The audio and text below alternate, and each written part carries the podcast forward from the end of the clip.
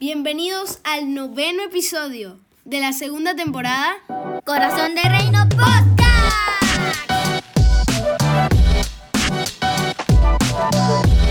Hola, muy buenos días. Eh, una nueva semana, un nuevo comienzo y es el noveno episodio de la segunda temporada de Corazón de Reino Podcast. Y nosotros hoy traemos un tema, bueno, fundamental, un tema profundo eh, que se llama mm, ¿Cómo manejo el duelo desde el corazón?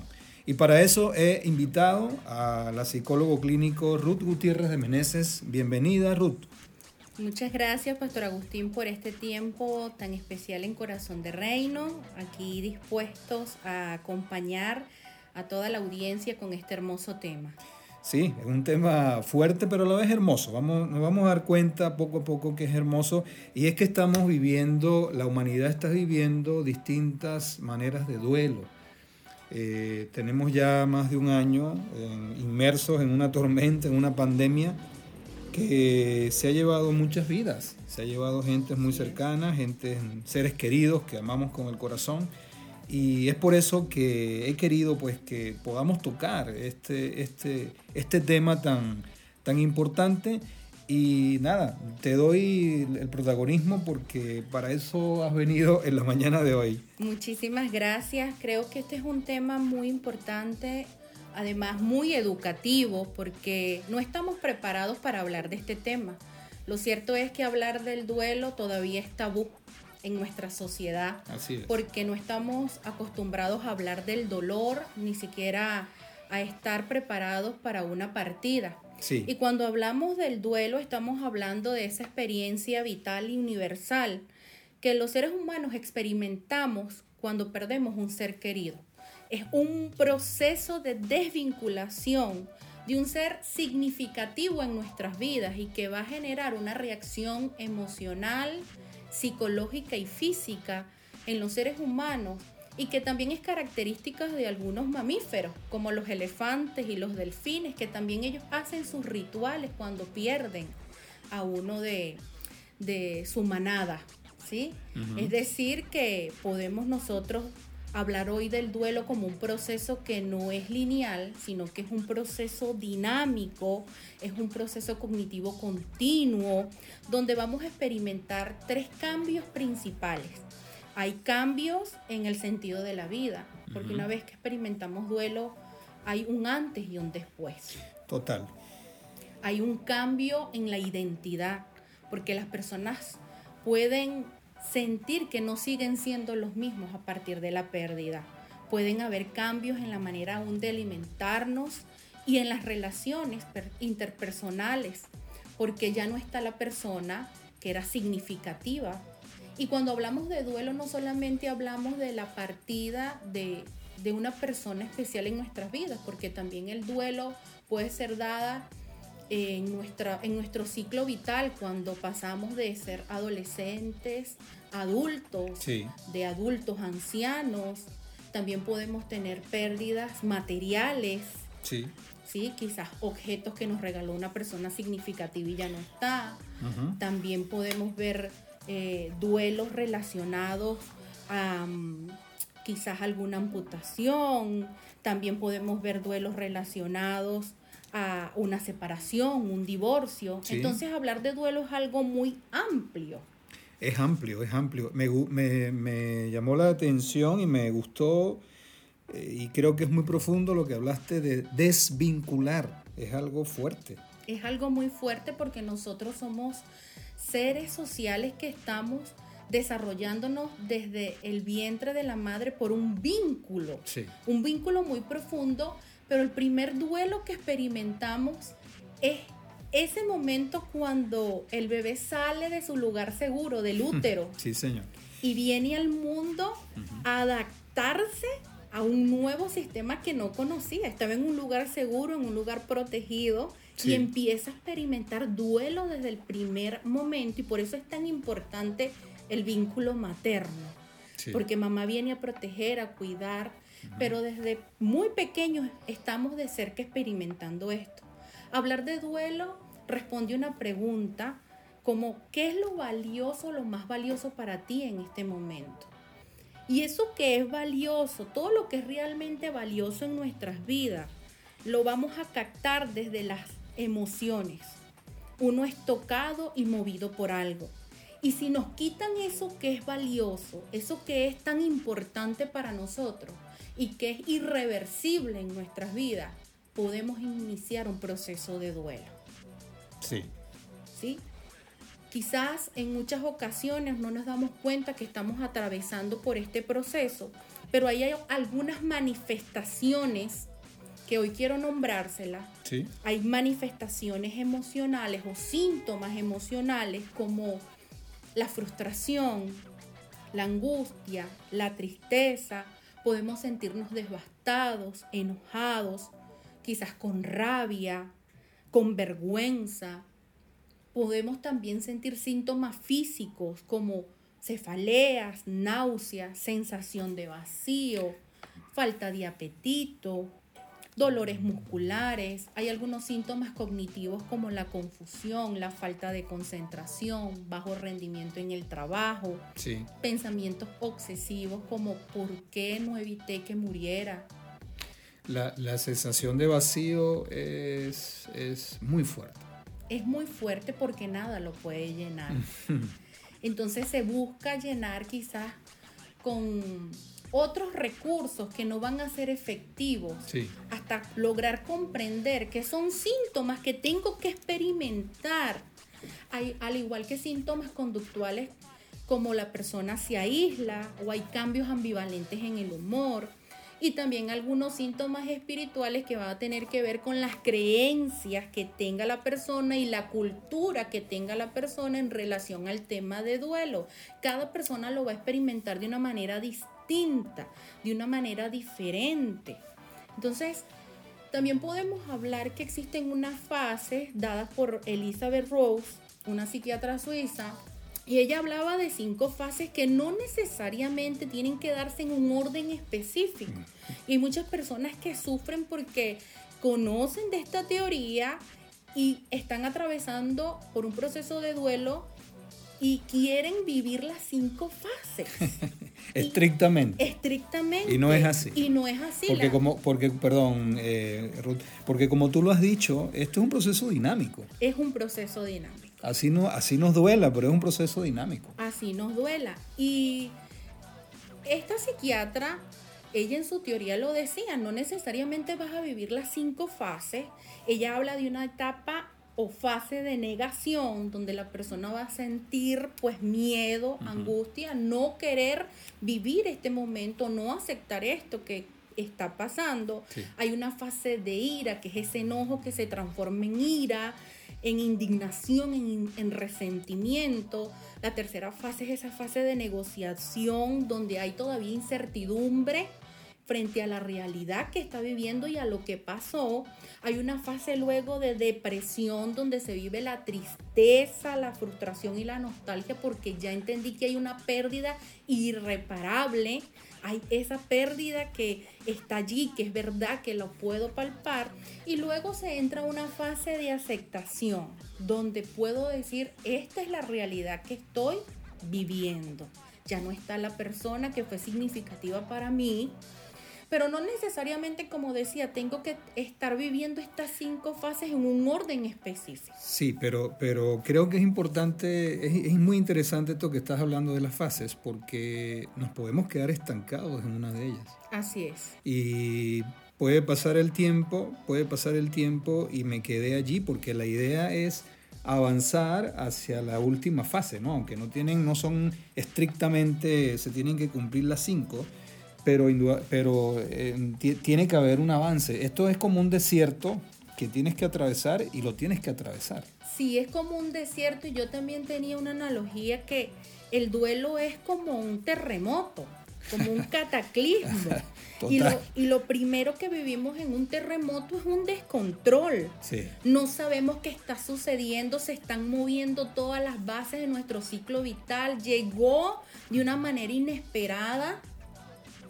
En la segunda fase podemos ver que pudo venir ese terremoto, pero empezamos a buscar sobrevivientes. En la tercera fase ya encontramos algo de sobrevivientes y empezamos todavía o continuamos evaluando los daños. Sí. Y por último, finalmente podemos entonces reconstruir la ciudad. Pero para poderla reconstruir, tuvo que haber pasado un terremoto. Tuvo que haber pasado un terremoto. Teníamos que haber pasado por un caos. Y la idea es reconstruir. Esa es la idea. Así es. Es decir, que, que nunca vamos a poder evitar pasar por procesos de dolor. Nunca vamos a poder evitar pasar porque un corazón duela a partir del duelo y de la separación o la desvinculación. Sí. Pero nos toca como norte reconstruir. Sí, creo que allí tenemos que llegar todos. Es así, reconstruir. Tenemos maneras como los seres humanos podemos afrontar el duelo. Yo definitivamente digo que sí.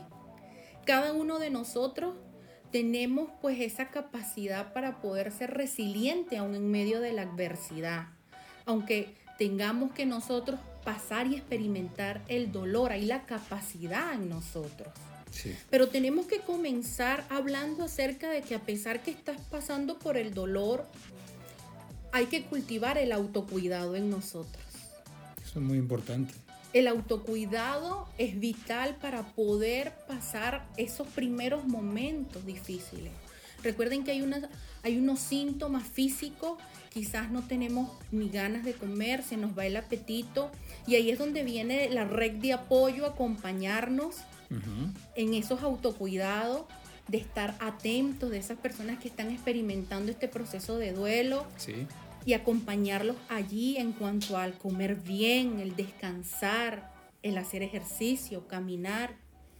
También es importante como estrategia de afrontamiento ir aceptando las emociones que sentimos y que nos provoca el duelo Hay y que que- ya lo hablamos. Hay que aceptarlas. Hay que irles aceptando lo que estás sintiendo y ponerle nombre y apellido a lo que vamos sintiendo. Fundamental. Estoy sintiendo tristeza, hoy me siento abrumado, quizás hoy me siento un poco más enojado. Y también nosotros debemos respetar nuestro dolor. Se nos permite ser vulnerables, se nos permite llorar, se nos permite sentirnos mal. Y hay una frase que habla acerca de darnos el permiso. A veces eh, somos el- los más fuertes de la familia y por creernos que somos los más fuertes no podemos llorar. Sí. Y tiene que ver más con lo aprendido en casa a nivel cultural, pero en el duelo es necesario llorar. El duelo duele. Es totalmente necesario y, y prioritario, diría yo. Así es, y en algún momento del proceso llorarás y se nos permite llorar. Ujú. Hablar de lo sucedido y compartir con otras personas de lo que me sucede es importantísimo Sí. porque acompañados podemos llevar la carga de una manera más ligera. Más ligero. También podemos encontrar que en el duelo podemos rememorar a nuestros seres queridos, quizás por medio de fotos, quizás por medio de un video, quizás su ropa, sus pertenencias. Y todo esto es respetable, porque cada duelo se vive de una manera diferente y se respetan los tiempos del duelo, Sí. se respeta el dolor. Volvemos a repetir, es un proceso dinámico, no es un proceso lineal. Y vamos a ir camino a lo que es la aceptación de la pérdida para poder ir retomando poco a poco y progresivamente el día a día, Que es muy fuerte. que es muy fuerte, pero tiene su tiempo. Tiene su tiempo y, y debemos afrontarlo en proceso de reconstrucción. Así es. Va a llevar su tiempo reconstruir una ciudad después de un cataclismo. Sí. Totalmente. Remover los escombros duele. Mucho. pero la idea es sanar El corazón porque ya lo hemos hablado en otras ocasiones, en Corazón de Reina. Sí, eso es un- uno de nuestros temas, nuestras líneas de, de- de trabajo y de enseñanza en Corazón de Reino, la sanidad del corazón. Eso es algo que tenemos que, a la cual siempre vamos. Así es.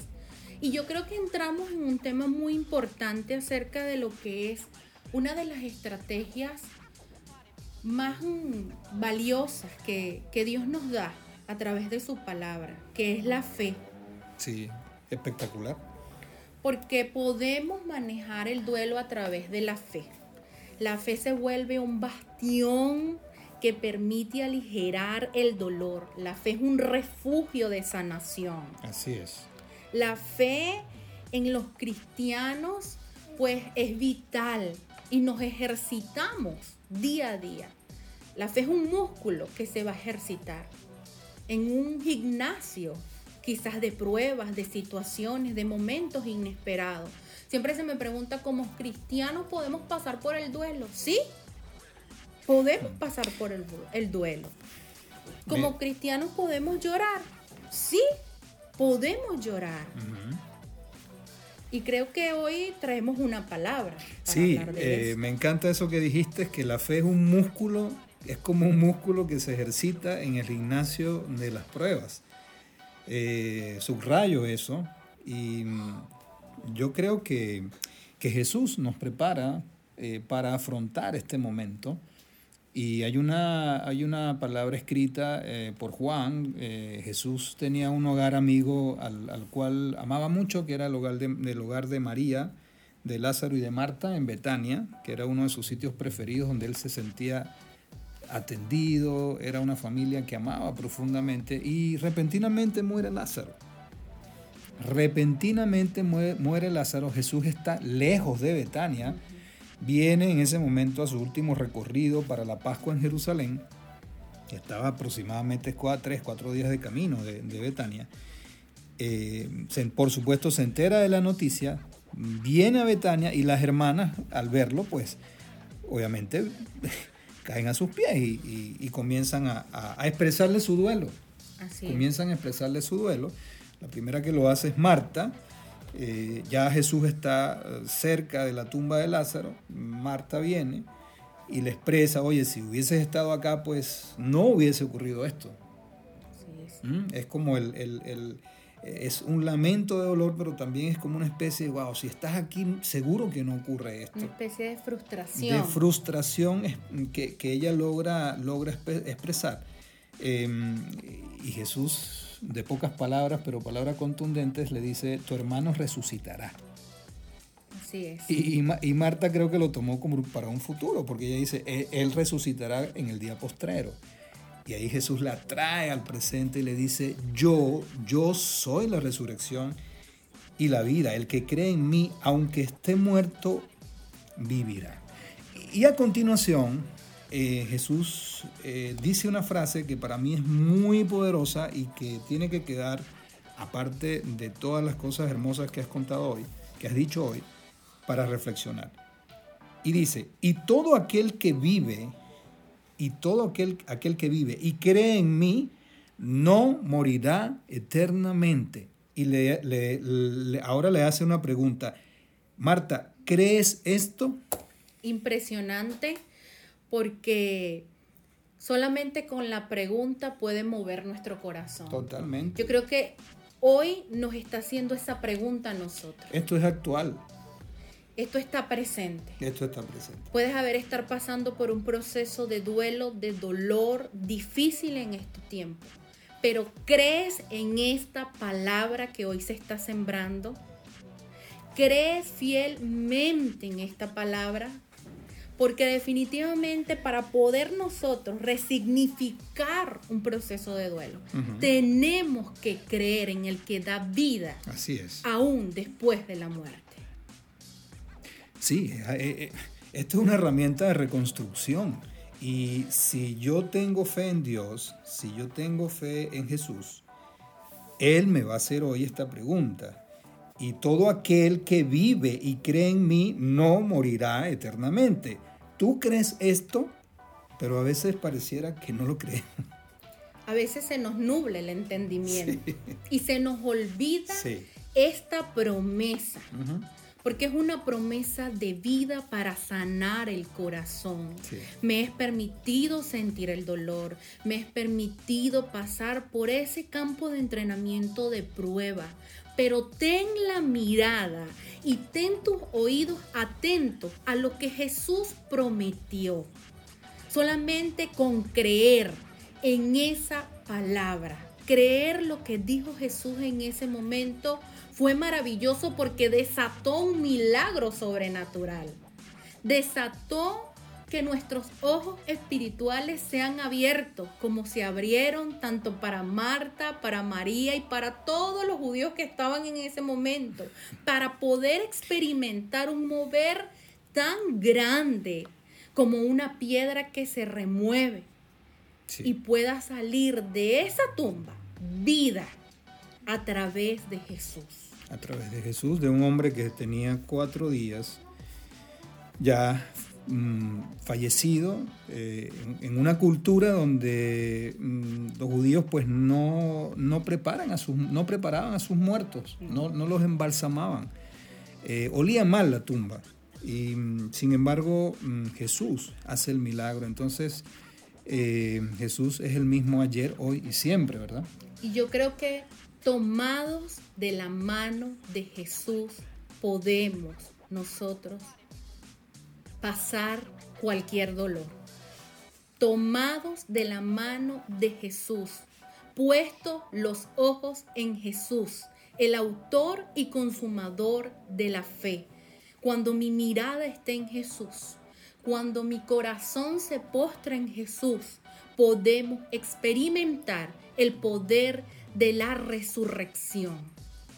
Aún hay una esperanza para nosotros como hijos de Dios, de ver a nuestros familiares, aquellos que creyeron en Jesús y confesaron su nombre, hay vida aún después de la muerte.